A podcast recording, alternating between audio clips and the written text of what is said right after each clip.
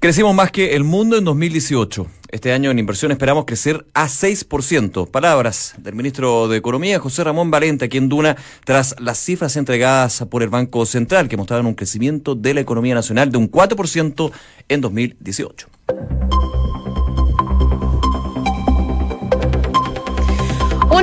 Una en punto, muy buenas tardes. ¿Cómo están ustedes? Bienvenidos a una nueva edición de Noticias en Duna. Nico, ¿cómo estás? Muy bien, José, ¿cómo están? Muy, muy buenas tardes. Lunes 18 de marzo, se está yendo marzo, impresionante. Se nos va pero lento, yo encuentro. Yo creo que se me ha ido muy rápido. el, cambio, el, el, cambio de mes ha sido, parece que muy estrepitoso para, para mí.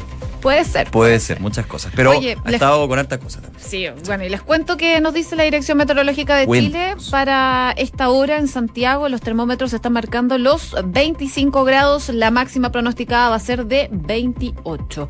En Viña del Mar y Valparaíso 19 grados, máxima de 20, nubosidad parcial, Concepción 18 grados, bastante nubosidad y en Puerto Montt se esperan chubascos débiles durante toda la jornada, 11 grados a esta hora de la tarde. Sí, está bien rica la temperatura, te diré. Sí, está agradable. Sí, está como ni funifa. Ni funifa. Ni funifa. Uy, qué viejo. Sí. Se me cayeron los tres carnets. Hoy, a propósito de carnet, tenemos buenas noticias por parte del eh, Ministerio de Justicia. Ya anunciaron que se va a extender la vigencia del pasaporte y del carnet de identidad en la próxima licitación del documento que va a ser el año 2020. Así que una buena noticia para los que sufrimos cada vez que hay que sacar el pasaporte o el carnet de identidad. Yo no he escuchado a nadie que esté a favor de la vigencia actual del pasaporte. Aparte, claro, dicen que es caro, es verdad, es seguro, que bien, pero al final te dura cuánto, ¿cinco años? Claro, la discusión es que se extienda un plazo de 10 años. Ya lo había mencionado en algún momento el ministro Larraín, incluso en conversación aquí en Duna. Lo conversamos con él. Sí, lo conversamos el año pasado, yo me acuerdo como a mitad de año, y nos dijo de esta posibilidad. Bueno, finalmente eh, ya lo anunciaron desde el Ministerio de Justicia, una buena noticia para las personas en general de Chile. Para todos los que quieren viajar y necesitan viajar. Una de la tarde con dos minutos, hay más informaciones que revisamos en los titulares de este lunes 18 de marzo aquí en Noticias en Tuna. El presidente Sebastián Piñera anunció la implementación de ocho drones en la región metropolitana y la expansión del proyecto a todas las regiones para el próximo año. En el marco del anuncio del proyecto de televigilancia móvil para la capital, el mandatario anunció que además durante este año el sistema se va a extender a las regiones de Coquimbo, Valparaíso, Biobío y la Araucanía. Canciller Roberto Ampuero confirmó que Juan Guaidó no asistirá a la cumbre de Prosur el próximo viernes. El foro, impulsado por el presidente de Chile, Sebastián Piñera, y su par colombiano, Iván Duque, se desarrollará en Santiago, no exento de críticas. El ministro de Hacienda, Felipe Larraín, celebró el informe de cuentas nacionales del cuarto trimestre publicado este lunes por el Banco Central, el cual confirmó que la economía chilena se expandió un 4% durante 2018 y que la inversión despegó tras cuatro años. Larraín dijo que la recuperación es fuerte y potente porque crece más de tres veces el crecimiento de 2017. La democracia cristiana definirá esta tarde a su candidato para presidir la mesa de la Cámara de Diputados. Los 14 diputados de la Falange deberán definir al candidato para la testera entre Iván Flores, que suma más apoyo dentro de su partido, y Víctor Torres, quien constituye un mayor respaldo entre sus colegas de otras colectividades. El sacerdote Tito Rivera, acusado de abuso y violación en la Catedral de Santiago, volvió a negar esas denuncias en su contra, afirmando que eh, parece un montaje con fines de lucro ilegítimo. El religioso además señaló que urge detectar qué porcentaje de nuestros ministros son pedófilos y dilapidadores. Y un brote de salmonela afectó al menos 20 alumnos del colegio Cray House de La Los afectados son niños de entre 7 y 9 años. La Seremi de Salud Metropolitana, Rosollarse, llegó hasta el establecimiento para realizar una fiscalización. En Noticias del Mundo, al menos tres personas murieron y varias resultaron heridas en el atentado en Utrecht, en Holanda. La policía se encuentra buscando a un ciudadano de origen turco que tendría conexión con el ataque en un tranvía el gobierno de Nueva Zelanda acordó una reforma a la ley de armas tras el ataque la semana pasada en Christchurch. La primera ministra del país, Jacinda Ardern, explicó que el contenido de la normativa se va a revelar en un plazo de 10 días posteriores a lo que fue este atentado. Y en el deporte, Nicolás Massú sigue haciendo historia en el tenis. Su pupilo Dominic Thiem se consagró campeón del Master 1000 en Indian Wells tras derrotar a Roger Federer y por segunda vez en su carrera alcanzó el cuarto puesto del ranking ATP. Hora de la tarde con cinco minutos. A ver, vamos eh, con las informaciones, por supuesto, que marcan el día hoy. Actividades del presidente Piñera enfocados nuevamente en la seguridad. Ha sido el eh, enfoque que ha tenido en los últimos días en términos de las pautas, en términos de los dichos, las señales, los proyectos. Recordemos que esta semana va a ser clave también en términos de que se envía este proyecto para ampliar las facultades del control preventivo de identidad, donde uno de los temas más polémicos es el de la edad el de que el control preventivo de identidad también se aplique a menores de 18 años. Pero el día de hoy anunció la implementación eh, el presidente Piñera de ocho drones en la región metropolitana y la expansión del proyecto a todas las regiones para el próximo de alguna manera para eh, dar eh, mayor músculo a lo que es la prevención desde lo que es el uso de las tecnologías para carabineros y otras autoridades de seguridad. Claro, en fondo este plan forma parte del programa Calle Segura, tiene como fin utilizar todos los medios que la tecnología pone a, la disposición finalmente del gobierno en este caso. En algún momento se usaron drones también en la comuna de Las Condes, ¿te acuerdas? Sí. Y eh, fueron bastante polémicos, así que probablemente esto va a generar algo de debate. Y antes ¿eh? los globos, ¿te acuerdas? Sí, los globos Los Arnechea, Las Condes de Vitacura, que siguen algunos, pero en su minuto de hecho llegó hasta, si no me equivoco, la Corte Suprema. Sí, por el tema de, invasión a la privacidad y bueno, siempre cuando se aplican estas nuevas tecnologías de alguna manera tienen el beneficio de poder entregar video, imagen, eh, muchas veces pruebas para lo que se necesita también en el proceso judicial. Tiene otro aspecto que es cuando se usa de mala manera o da un eh, espacio para un mal uso pasó en su minuto con la discusión sobre los globos y también el tema de los drones, que de hecho los drones es distinto, porque ahí también tiene que haber autorizaciones de la DGAC para que tú puedas operar un dron. Claro, también para que se pueda operar. Bueno, finalmente, eh, a juicio del presidente Piñera, este plan va a favorecer principalmente a las comunas de La Cisterna, pero Aguirre Cerda y Conchalí, además de Santiago y Puente Alto. Por supuesto, se va a ir expandiendo este plan. Esto se va a generar como, de alguna forma, un plan piloto eh, en la región de Antofagasta y dice el presidente que esto ya ha dado buenos resultados. Por lo mismo se va a implementar en algunas partes del país y después ya en el año 2020 se va a expandir a todo Chile. La idea del gobierno es implementarlo durante este año en otras regiones, como por ejemplo en Coquimbo, Valparaíso, Biobío y la Araucanía y ya en 2020, como les decía, que esté operativo en todo el país. Por supuesto, en esta instancia en donde el presidente Sebastián eh, Piñera dio a conocer todos los detalles de esta iniciativa y esto fue lo que dijo el mandatario. Frente a grandes problemas se requieren grandes soluciones y por lo tanto es fundamental que en esta materia no nos confundamos. Los que verdaderamente atentan contra la libertad, contra los derechos humanos y contra la capacidad de las familias chilenas de buscar la felicidad son los delincuentes y no aquellos que hacemos todo lo posible por combatir la delincuencia.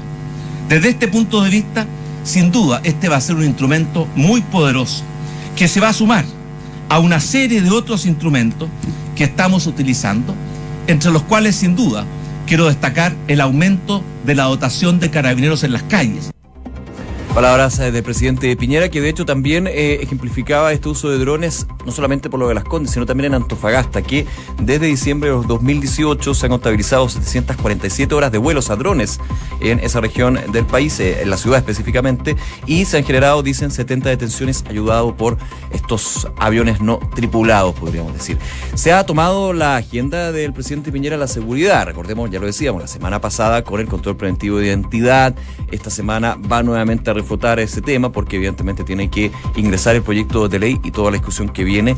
Y de hecho, en la última encuesta CADEM entregada el día de hoy se hacía justamente la pregunta sobre si aprobaba o no el, encuesta, el, encuestado, en este caso, el eh, ampliar las facultades del control de preventivo de identidad, específicamente para menores de 18 años. Y en el ampliar las facultades, alrededor, si no me equivoco, un 63-64% estaba a favor de eso. Un 63% de la encuesta está a favor de la ampliación hasta los 14 años como plantea el gobierno. Claro, también hay una crítica desde el punto de vista político, desde la oposición específicamente, donde se dice el presidente Piñera y el gobierno están actuando más bien por las encuestas más que por lo que se tiene que hacer para el país. Desde el gobierno señalan que no es así y que de hecho la seguridad siempre ha sido uno de los temas prioritarios, no solamente para este gobierno, sino también para gobiernos anteriores. Entonces, de alguna manera se da esa discusión al respecto.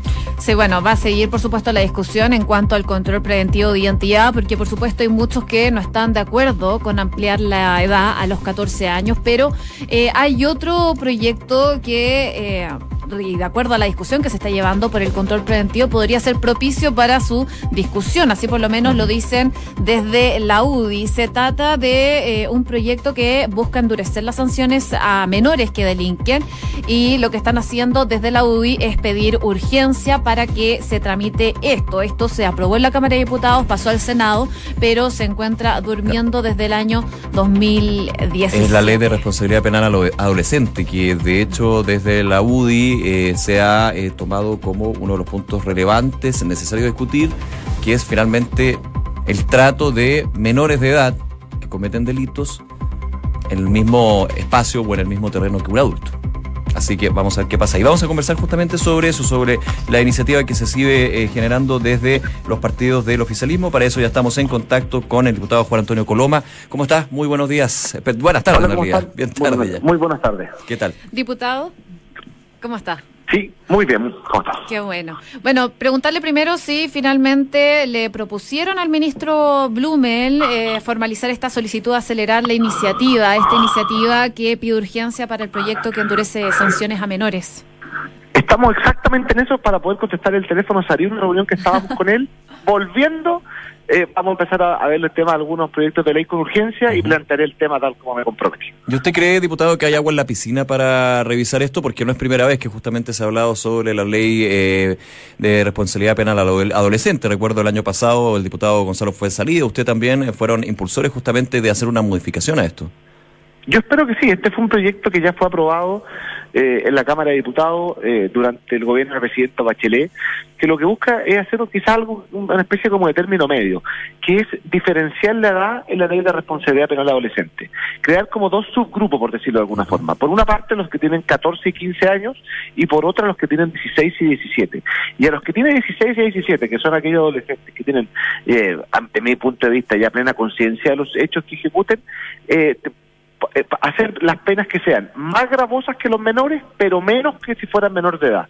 Una especie de término medio que permita que cuando hay delitos graves nunca una persona pueda salir, un menor de edad pueda salir en completa libertad, sino que en el mejor de los casos, por decirlo de alguna forma, pueda salir con libertad asistida y llegando incluso a las penas de homicidio eh, calificado a tener penas de 10 años, eh, que es un poco menos que los adultos, pero más que lo que lo que aplican hoy día la ley de responsabilidad penal adolescente. Estamos conversando con eh, el diputado Juan Antonio Coloma, diputado de la UDI. Quería preguntarle también si a lo mejor eh, plantear esto de eh, ponerle urgencia a este proyecto que endurece sanciones a menores podría haberse beneficiado o perjudiciado por la discusión que se ha generado por rebajar la edad para el control preventivo de identidad de los 14 años en adelante. A ver, lo que pasa es que yo creo que van un poco de la mano, pero un poco de la mano quizás no de los tiempos políticos, sino que de los tiempos ciudadanos. Hoy día yo siento que tenemos una ciudadanía que nos está pidiendo tener avances en materia de seguridad ciudadana, eh, una ciudadanía que respalda en forma muy mayoritaria la realizar el control preventivo de identidad y que nos dice, ¿sabe qué más? Para mí alguien que tiene 16 o 17 años ya no es un niño. Y eso lo dicen no todas las encuestas, pero nosotros creemos que parece que tener un poco cuidado y por eso hemos hecho una cosa más bien intermedia para aquellas personas que tienen entre 16 y 17.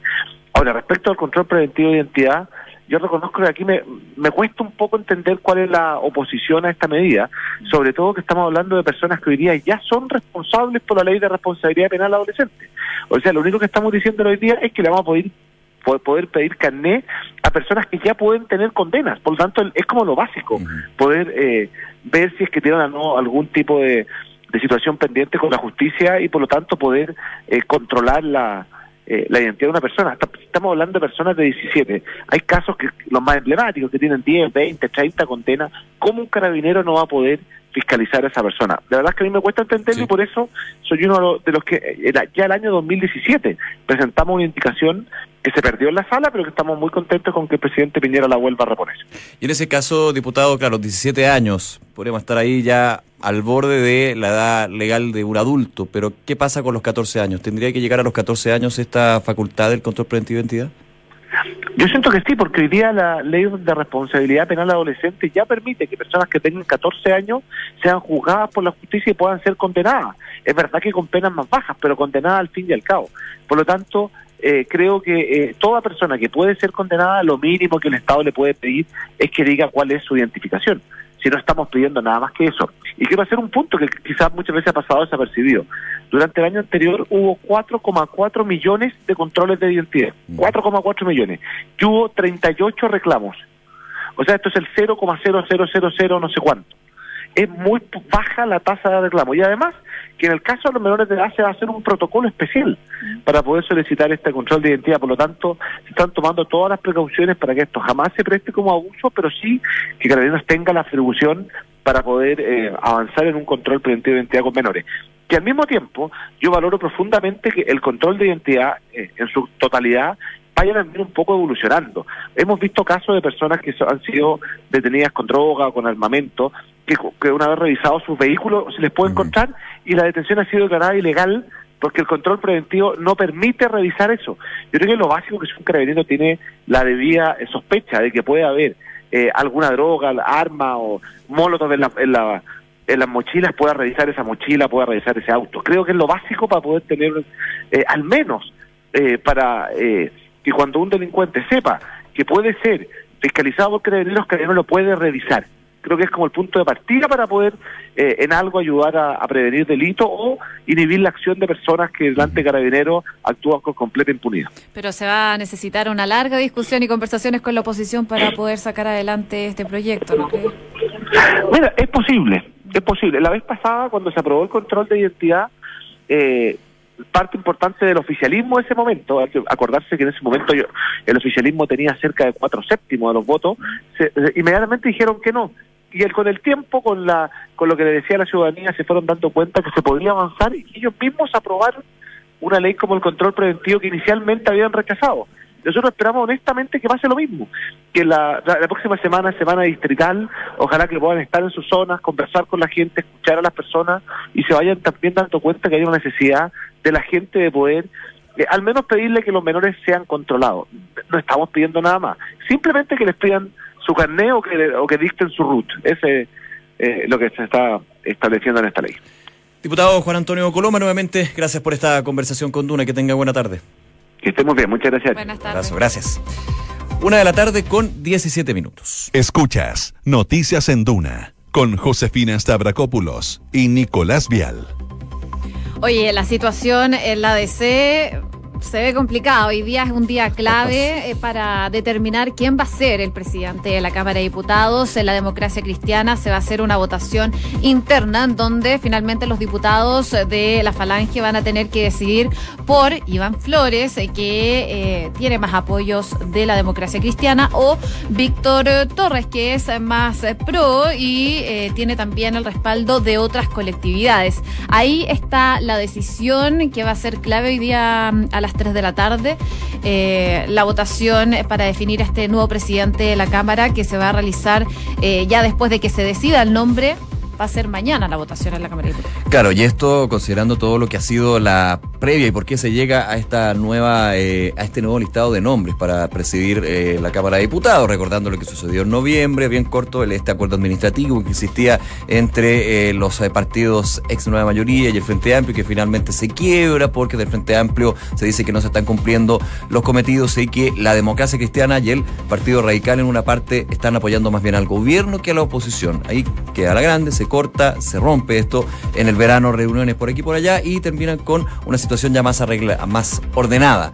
Sin embargo, eh, finalmente quien era el candidato, el único candidato, Gabriel Silver en este caso para presidir la Cámara de Diputados, declina su candidatura luego de estos correos anónimos donde se hablaba de un eh, episodio de violencia intrafamiliar, un tema que sigue, de hecho el diputado Silver presentó una denuncia a la Policía de Investigaciones, es otro caso evidentemente que ha generado eh, complicaciones. Pero termina en este punto el día de hoy entre Flores y Víctor Torres. Habrá que ver quién es la carta entonces, o se puede salir otra carta, quién sabe. Al parecer deberían solamente mantenerse los dos. Y finalmente, ¿cuál va a ser la mirada de la DC? Si es optar por uno que tenga la mayoría de la aprobación del partido o aquel que pueda de alguna manera sacar rápido esto con los votos que van a salir desde especialmente Frente Amplio. Considerando que todavía no se tiene claro si es que el Frente Amplio va a respetar este pacto de gobernabilidad para la Cámara de Diputados, ya que, eh, por supuesto, algunos de sus integrantes, como por ejemplo Tomás Hirsch y Pamela Giles, ya adelantaron que no van a respaldar eh, ninguna ningún representante de la Falange. Así que